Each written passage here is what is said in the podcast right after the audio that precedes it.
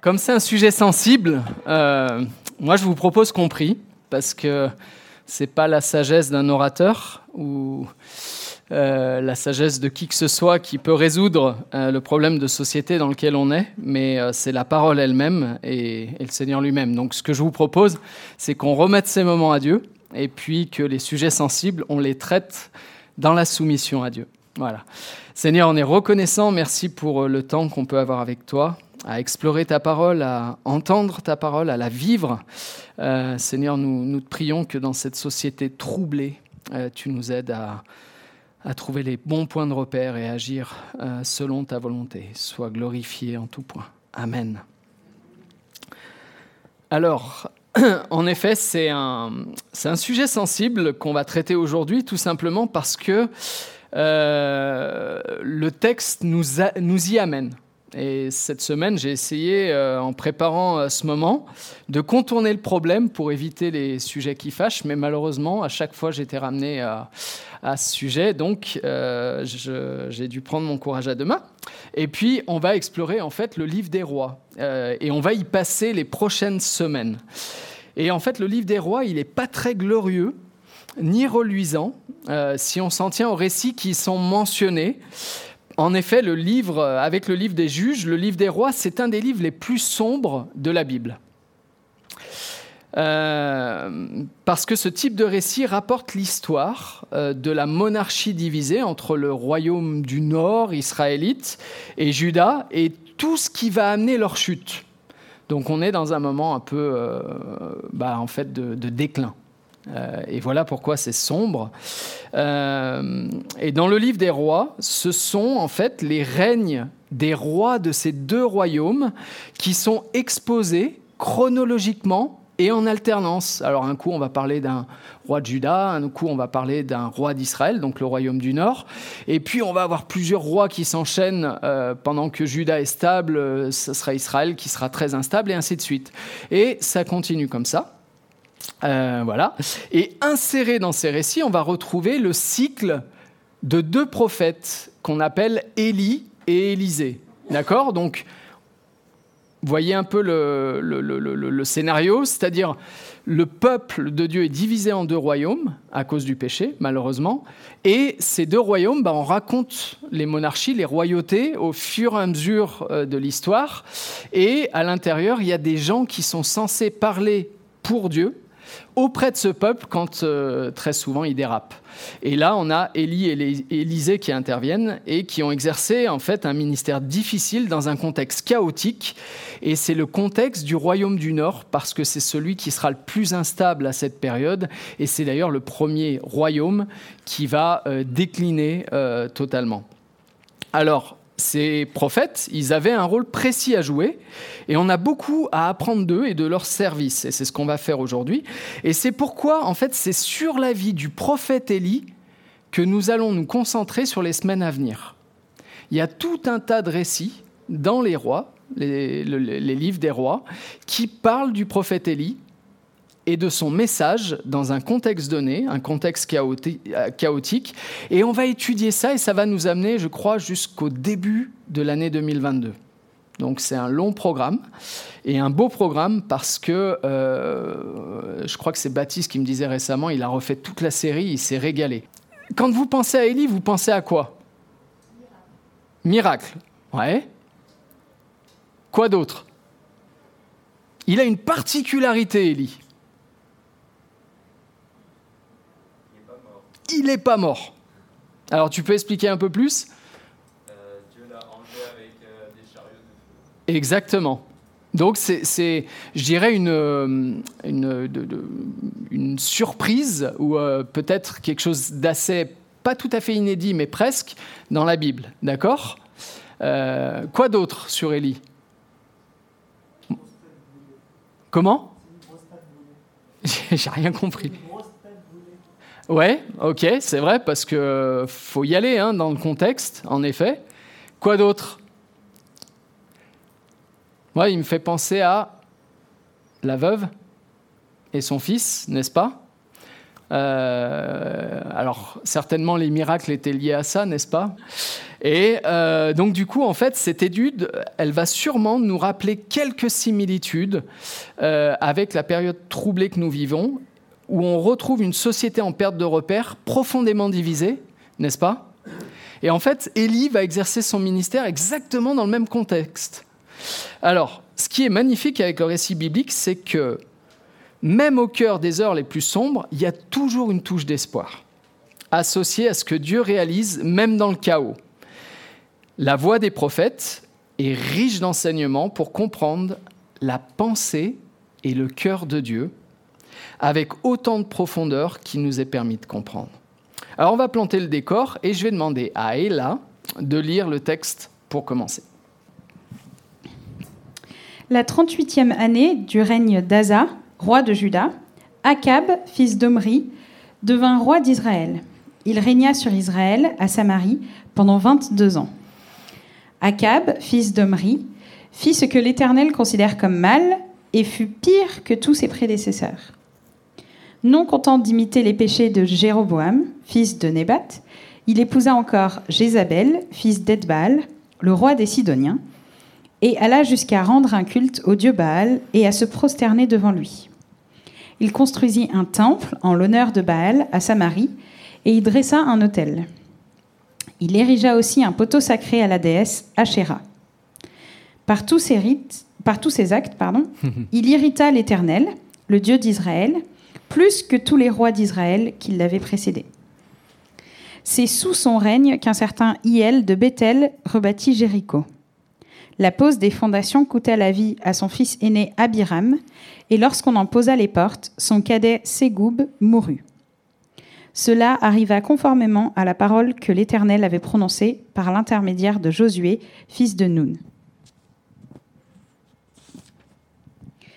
Un prophète nommé Élie, originaire du village de, Tishbé pardon, en Galade, vint dire au roi Akab Aussi vrai que l'Éternel, le Dieu d'Israël que je sers, est vivant, il n'y aura ces prochaines années ni rosée ni pluie, sauf si je le demande. Merci Ella. Alors, pas très glorieux, hein, n'est-ce pas, cette histoire? Euh, Alors, vous me direz, mais on parle d'Élie, mais en même temps, on parle d'Akab avant, le roi euh, qui régnait au moment où Élie a exercé son ministère au début. Euh, pourquoi on parle de tout ça? Bah Parce qu'en fait, pour comprendre le ministère d'Élie, il faut comprendre le contexte dans lequel il le fait. Et on voit qu'en fait, sous le règne d'Akab, c'est le chaos. C'est catastrophique. Euh, donc l'extrait du jour introduit le contexte dans lequel Élie assure son service pour Dieu. Et pour comprendre certains détails et certaines nuances de ces textes, il faut les inscrire dans le cadre antérieur des récits de la loi, où Dieu exprime le cadre de son alliance. Et c'est à partir de ce cadre-là qu'on peut comprendre, évaluer en fait le degré de fidélité de tel ou tel roi. Dans le texte, à un moment donné, on voit que euh, Jéricho est rebâti. Pourquoi c'est un problème? Bâtir une ville, je dirais, c'est quelque chose de normal. Pourquoi c'est un problème? Parce que Dieu avait annoncé que celui qui voudrait rebâtir Jéricho, en fait, s'exposait à des, sanctions sévères et à la mort donc euh, des deux fils qu'on voit dans le texte, des deux fils de Yel. Alors, pour illustrer cette nécessité de bien connaître le cadre législatif, pour comprendre un contexte donné, j'utiliserai une anecdote qui m'est arrivée récemment. J'étais euh, fin août à Amsterdam euh, avec mes collègues de la mission. Et comme vous le savez, la Hollande est, connue pour son réseau fluvial et ses canaux. Et puis un soir, après une bonne, bonne journée de travail, le, propriétaire du lieu où on était hébergé nous a proposé d'utiliser son embarcation. Donc c'était un bateau de 25 places, celui-là, et pour une promenade sur les canaux. Alors on s'est dit ouais, et puis, en faisant le tour, aucun de nous n'avait le permis. Alors, on dit au propriétaire, ben, on va pas pouvoir le faire parce qu'on n'a pas le permis. Et le propriétaire dit, mais même un enfant peut, euh, je dirais, euh, driver une, embarcation comme ça. Donc, euh, pas de problème, c'est autorisé. La législation hollandaise permet de naviguer. Qui est volontaire? Personne. Qui est désigné? Moi. et franchement, j'avais un peu peur hein, quand même. Alors, et puis manquer ça, regardez cadre dans lequel on a pu faire ça, au coucher de soleil, on a commandé euh, la nourriture du soir et on a mangé sur le bateau en naviguant. C'était juste extraordinaire, magnifique. Euh, et euh, en fait, même si le plaisir était mêlé d'une certaine crainte, voire d'une précaution, il y avait une chose qui me manquait quand même. Et ça va peut-être faire rire Romain et Baptiste, je ne sais pas si d'autres ont le, permis bateau. Il me manquait le code fluvial. et à un moment donné, on arrive vers un pont et il y avait trop plein de panneaux partout. Et j'étais paumé. Alors je savais pas, mais est-ce que je dois passer là, là? Il y avait une écluse. Enfin, catastrophe. Du coup, j'ai dit on fait demi-tour. C'est plus simple. Et en fait, tout ça pour dire, pour comprendre euh, je dirais, la navigation, il fallait que je comprenne le code fluvial. Et je dirais, pour comprendre l'histoire et la fidélité d'un roi, il faut comprendre le code que Dieu a posé. Et là, il en est de même donc pour la lecture des rois. Une bonne compréhension du cadre légal de la royauté permet d'évaluer le règne d'un roi. Et Akab, c'est le pire de tous. La Bible dit que c'est le pire de tous. Et c'est ce que le texte apporte en évoquant son règne. Alors, la première chose que j'aimerais mettre en évidence, c'est qu'en fait, Élie aura un ministère dans une société qui s'enlise dans le mal. On va même pas parler encore du règne d'Akab. On va juste se concentrer sur la société dans laquelle Akab et Élie, Akab le roi, Élie le prophète, vont exercer leur ministère. Alors le, phénomène n'est pas nouveau, hein. il prend racine dans la désobéissance de l'homme, son affront envers la souveraineté de Dieu et sa volonté de s'en émanciper. Et à cette époque, le peuple de Dieu, en proie à des problèmes internes, est confronté à un contexte hostile puisqu'il évolue au milieu de nations corrompues. Et ces nations ont fait le choix du rejet de Dieu, de l'idolâtrie, de la violence et de l'injustice qui en découle. Rien de nouveau sous le soleil? Toutes les périodes bibliques indiquent que le rejet de Dieu conduit inéluctablement au déclin où la violence et l'injustice règnent en, maître. Et en fait, c'est le cas jusqu'à l'épisode de Babel, en Genèse 11. Dieu va intervenir, diviser les hommes. Et puis après, ça va être le cas jusqu'au déluge. La violence va crescendo, la justice va crescendo, le rejet de Dieu va crescendo. Et là, encore une fois, Dieu intervient et ainsi de suite, jusqu'à ce que Dieu revienne. Et il nous l'a annoncé, et c'est une réalité biblique, et c'est une réalité, si Dieu existe, c'est ce qui va se passer. Il interviendra. Mais en attendant, la société se dégrade. Et c'est ce qu'on observe, n'est-ce pas, autour de nous. Le peuple de Dieu est ainsi appelé à obéir à Dieu, à se préserver euh, du mal et des influences environnantes et à être un signe pour la société pour montrer. Excusez-nous pour cette coupure, il manque 40 secondes d'enregistrement. Lui-même qui offre la solution la plus durable qui soit pour la descendance d'Abraham et elle est réalisée en Jésus. Et en fait, si on lit Galates 3.22 que vous avez à l'écran derrière, voilà ce qui nous est dit. Voici le verdict de l'Écriture l'humanité entière se trouve prisonnière de sa culpabilité devant Dieu, afin que le don promis par Dieu soit accordé aux croyants au moyen de leur foi en Jésus-Christ. Dans une société qui se dégrade, Dieu offre les réponses. Nous ne sommes pas ceux qui donnons les réponses. Nous sommes porteurs de cette réponse. Celui qui la réalise, c'est Dieu lui-même. Et des fois, on a un petit problème avec ça parce qu'on mélange les deux voyez? Et on va voir pourquoi. Alors, cette semaine, le ministre de l'Intérieur, Gérald Darmanin, a confié au micro de RTL que, et je cite, Nous vivons dans un monde extrêmement troublé. Et je suis content que les hommes politiques d'aujourd'hui le constatent et l'admettent. Et en fait, quand j'ai contracté le, Covid euh, euh, il y a quelques mois, et lorsque j'écoute ceux qui en ont été victimes et qui sont victimes du Covid long notamment, j'ai l'intuition que ce virus touche nos faiblesses. Par extension, j'ai l'impression que depuis le début de cette crise sanitaire, la situation fait émerger les souffrances et les fragilités de cette société qui vit éloignée de Dieu. Je ne sais pas si vous avez le même sentiment, mais en fait, cette société est en train de s'enliser dans quelque chose de dramatique à travers cette crise qui révèle ses faiblesses. Et le problème, c'est que l'Église n'est pas épargnée. Alors le mal qui règne autour impacte forcément le peuple de Dieu. Et c'est le deuxième point pour aujourd'hui par rapport à ce texte. C'est que finalement, la société environnante à l'époque d'Akab, à l'époque d'Élie, n'impactait pas seulement les gens hors du peuple, mais impactait non seulement le peuple lui-même, mais ses responsables. Et en fait, le texte évoque d'abord le règne d'un homme, Akab, roi d'Israël, censé représenter Dieu, l'honorer auprès des siens.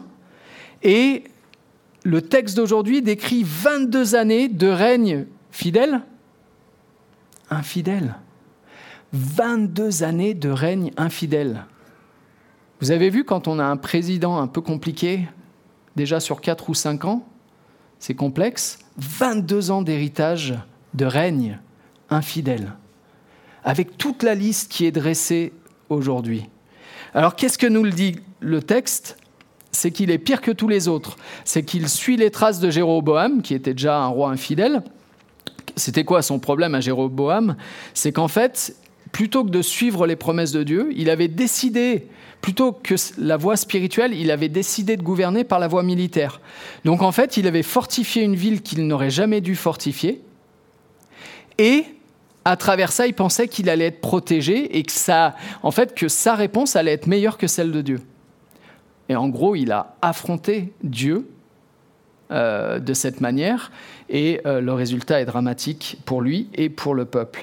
Après, il a fait élever des hauts lieux, il a fabriqué des idoles, tout ce qui est contraire à la loi, tout ce qu'on va retrouver dans les textes législatifs, en fait, il fait le contraire et il change les règles instituées par Dieu, etc., notamment sur le sacerdoce, ce qu'on appelle le service pour Dieu, euh, hors du cadre euh, lévitique, pour ceux qui connaissent ce terme.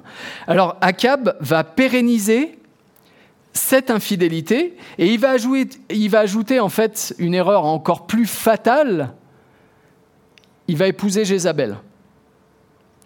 Et en fait, ce qu'on lit dans Deutéronome 7, c'est que cette alliance avec des peuples qui étaient voués, euh, je dirais, à, l'échec, qui étaient euh, infidèles, ça allait provoquer une conséquence néfaste pour tout le peuple. Et c'est ce qu'il va faire, c'est qu'en fait, toute l'idolâtrie euh, qui va avec le peuple dont est issu Jézabel va être absorbée par le peuple de Dieu. Et la chute ne cesse de s'accentuer et vous savez ce que c'est à la fin? C'est que le peuple, le royaume d'Israël disparaît. C'est sa destruction. Tout ça parce que l'homme n'a pas voulu avoir confiance dans les promesses de Dieu. Et toute son action donc va entraîner la chute et celle du peuple d'Israël. Et puis la dernière chose, c'était donc la reconstruction de la ville de Jéricho et les conséquences qu'on a déjà vues. Alors aujourd'hui, en fait, en troisième point, qui va être un point d'application, c'est quelle est la réponse d'Élie dans cette période perturbée?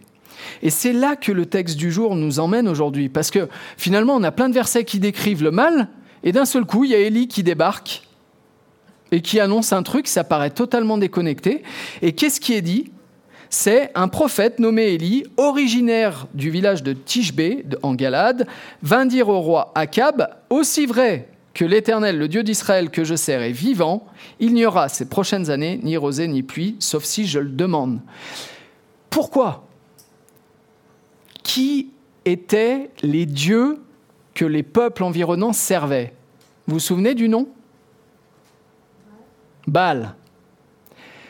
Et Baal représente en fait euh, je crois, cette notion de, En fait, tout ce qui concerne le, temps, la pluie, etc. Et en fait, Dieu est en train de montrer sa souveraineté, son autorité, en disant ces dieux-là que tu considères comme étant ceux qui maîtrisent la météo, en fait, ils n'échappent pas à mon pouvoir et à mon contrôle. Et Dieu, par la voix d'Élie, est en train de dire il n'y aura ni pluie, d'accord? Il, n'y aura pas de pluie, ni rosée ni pluie ces prochaines années, sauf si je le demande. Pas parce que Élie est un homme surhumain, mais parce que il est au service de Dieu, qui lui a le pouvoir et la capacité de changer les choses. Alors, en Élie, finalement, Dieu s'est préparé un homme et un prophète à la hauteur de la gravité de la situation. D'accord? Tout au long de sa vie, Élie va s'évertuer à présenter fidèlement la parole de Dieu et ça va lui valoir des tourments, des menaces. Pourtant, il va être un exemple incroyable. Tout au long de la série, on va être en mesure de nous inspirer de sa vie, de son œuvre et surtout de la fidélité dont il va faire preuve envers Dieu malgré les menaces qui pèsent sur sa vie. Alors, si Dieu prépare un homme à la hauteur de la situation, moi la question que je pose aujourd'hui, c'est est-ce qu'aujourd'hui Dieu trouve une église à la hauteur de la situation actuelle? Et c'est une question de fond. Est-ce que Dieu est en train de trouver son église à la hauteur de la situation actuelle? Cette semaine d'études m'a amené à observer qu'il existe tellement de parallèles entre le contexte de l'époque et le nôtre aujourd'hui, avec les applications qui vont de pair. Alors, récemment, Florent Varac, qui est un collègue proche que j'apprécie beaucoup, pour tout un tas de raisons, mais particulièrement pour son attachement à Dieu et à sa parole, a mis en ligne un podcast intitulé Doit-on euh, craindre le pass sanitaire? Je vous recommande ce podcast, vraiment. Il est fin, il est remarquable, il prend pas position pour les mauvaises raisons. Plusieurs m'en ont parlé et l'ont apprécié aussi. Et en parlant avec Florent, jeudi, on avait une réunion, il m'a dit J'ai pris une vague. De part et d'autre. Alors des gens l'ont encouragé, mais beaucoup l'ont critiqué. Et il m'a dit Mais en gros, lui, ce qu'il veut, c'est simplement être fidèle à la parole de Dieu. Et en fait, si beaucoup de personnes dont je fais partie ont apprécié l'approche biblique et pratique de ce podcast, elle a déchaîné des réactions virales de part et d'autre, des positions extrêmes, et c'est exactement à l'image de ce qu'on observe dans la société actuelle. Ces derniers temps, j'ai observé et entendu des commentaires plutôt virulents sur les sujets relatifs à la pandémie. Les positions sont souvent extrêmes, péremptoires, culpabilisante, voire insultante. Et c'est pas évident. C'est pas évident. Même, je dirais, de, de mener un exercice comme aujourd'hui dans un contexte comme le nôtre. Quelqu'un m'a affirmé, à la limite de la menace, que c'était de la responsabilité pastorale de prendre position sur le fait de se faire vacciner ou non.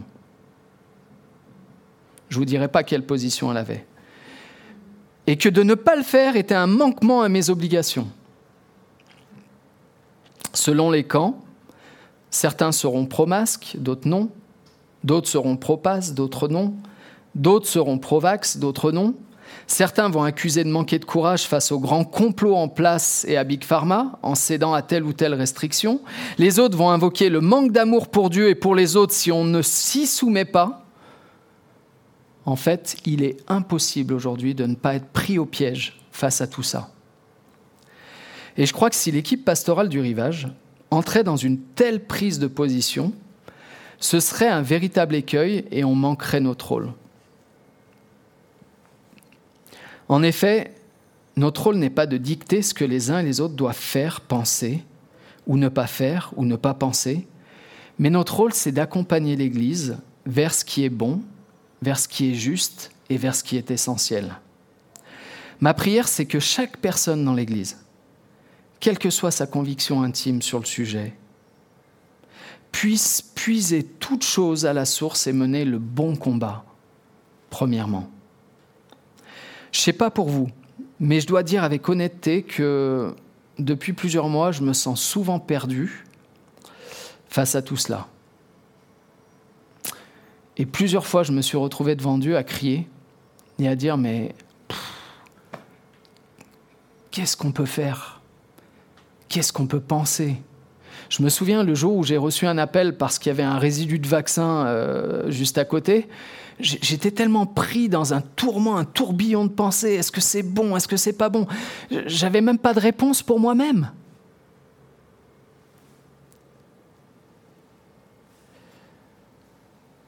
Et ça a réclamé une grande réflexion et la recherche de la face de Dieu. Qu'est-ce qu'il faut faire? Qu'est-ce qu'il faut penser? Qu'est-ce qu'il faut dire? Qu'est-ce qu'il faut enseigner? Et là, j'ai pensé à Élie, j'ai pensé à tous ceux qui ont porté la parole de Dieu. La réponse est dans le texte et elle est véritable pour nous aujourd'hui. La clé, c'est dans la préoccupation de l'auteur du livre des rois et son angle de lecture de l'histoire des rois et des peuples qui se sont succédés. Vous savez ce que c'est l'angle de lecture du livre des rois? Ce n'est pas une position sur une question de société. Est-ce que quelqu'un se souvient de l'angle de lecture du livre des rois? C'est la fidélité des hommes de Dieu à sa parole. Et je me suis dit, mais en fait, plutôt que d'aller chercher des réponses dans la vie que j'ai, je dois aller chercher les réponses dans la parole de Dieu. Pas en interprétant à ma manière, mais en allant voir ce qui est bon et ce qui est juste selon la parole de Dieu. Et l'auteur se préoccupe d'évaluer les rois et le peuple sous l'angle de leur fidélité à sa parole. Et c'est là le rôle d'Élie de rapporter toute chose à la, parole à la lumière de la parole de Dieu. C'est pas à Élie de régler tous les problèmes de société, parce que Dieu s'en occupe mieux que nous. Ce que Dieu attend de nous, c'est la fidélité. La parole de Dieu nous invite à mener le bon combat, le bon combat de la foi. Ça veut dire être solidement attaché à Dieu et à sa parole. C'est ce qu'Akab aurait dû faire. C'est ce qu'Élie a fait. En nous considérant comme morts à nos sentiments et à nos propres raisonnements et à notre propre interprétation. Imaginez l'application aujourd'hui d'un tel principe. Je meurs à moi-même, à mes sentiments, à mes raisonnements, pour me conformer et m'attacher à Dieu et à sa parole, en sachant que ce n'est pas moi qui vais changer le monde, qui vais résoudre les problèmes de société, c'est l'œuvre de Dieu. Ma responsabilité, c'est d'être fidèle à sa parole. Vous voyez, quand on, change l'angle de vue et qu'on essaie de le voir sous l'angle de la parole, déjà ça modifie cette nécessité d'avoir un avis. C'est pas évident parfois. Et peut-être que certaines fois, on n'aura même pas de réponse jusqu'au retour de Christ.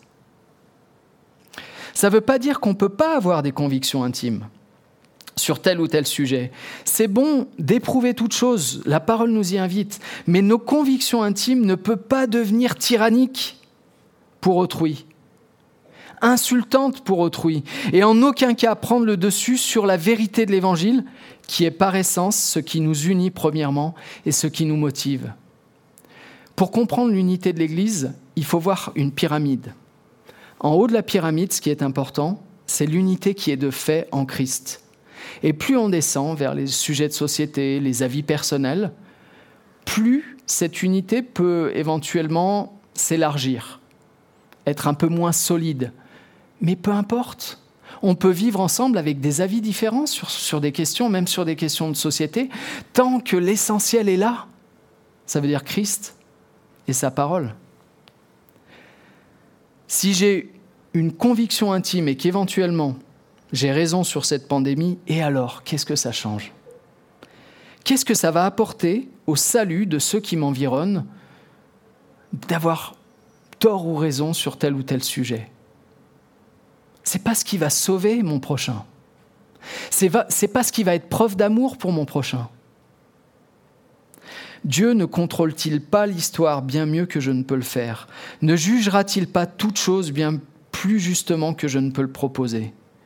Alors moi, ce que j'invite l'Église à faire aujourd'hui, c'est que nous puissions nous préoccuper du sommet de la pyramide, de ce qui est important, de revenir à l'essentiel. Ça n'empêche pas d'être intimement convaincu, mais mettons les bonnes priorités devant nous, parce que cette génération a plus que jamais besoin d'entendre l'espérance du message qui est en Jésus-Christ.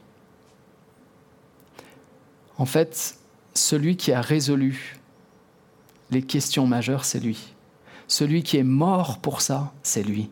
Celui qui est ressuscité et qui donne l'espoir, c'est lui. Que ce soit vraiment le centre de nos pensées et de nos actions. Le rôle premier d'Akab et du peuple en leur temps consistait premièrement à être fidèles devant Dieu et ils ont échoué. Ils devaient incarner un signe salutaire pour leur génération et ils ont échoué. Élie était là pour leur rappeler. Qu'en est-il pour nous aujourd'hui? À travers cette série, que la parole de Dieu prime sur nos sentiments et sur nos raisonnements. Parce que Dieu appelle et prépare des hommes et des femmes qui porteront les promesses contenues dans sa parole. Je crois que... Euh, euh, pardon. Euh, ouais, on l'a... Sur écran. Dieu appelle et prépare des hommes et des femmes qui porteront les promesses contenues dans sa parole, même dans les contextes les plus difficiles et les plus hostiles. Est-ce que nous voulons être de cela? Que vraiment notre Église soit unie pour montrer qui est Christ. Alors je vous invite à, prendre une petite minute pour que chacun de nous, dans notre fort intérieur, on puisse être renouvelé par la pensée de Christ. Et je conclurai par la prière.